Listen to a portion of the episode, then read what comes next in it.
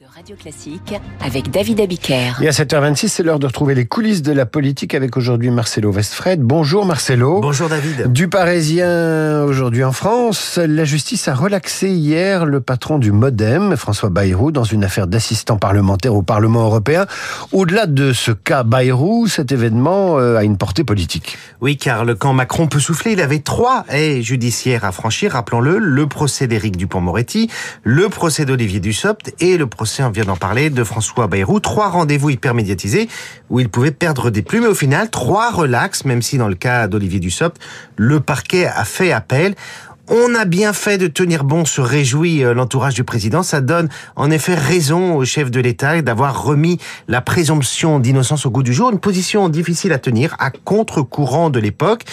Mais depuis des mois, le président répète partout à chaque affaire la justice ne se rend pas dans les médias ni sur les réseaux sociaux, une ligne de conduite qu'il a poussé jusqu'à nommer au gouvernement Rachid Dati, malgré sa mise en examen euh, en cours pour corruption passive, hein, qui a fait tousser quelques marcheurs historiques, alors qu'il lui dit en 2017 Emmanuel Macron, c'était le candidat qui avait fait campagne sur le thème de la moralisation de la vie publique pour mieux mitrailler à l'époque François Fillon, mais depuis le président a corrigé sa doctrine. Ça s'explique aussi par un autre ressort, le président ne lâche jamais ses soutiens dans la difficulté. Pourquoi C'est presque obsessionnel chez lui, décrypte le député Renaissance Carl Olive, qui est un proche et dont le nom circule à chaque remaniement, on verra dans quelques heures.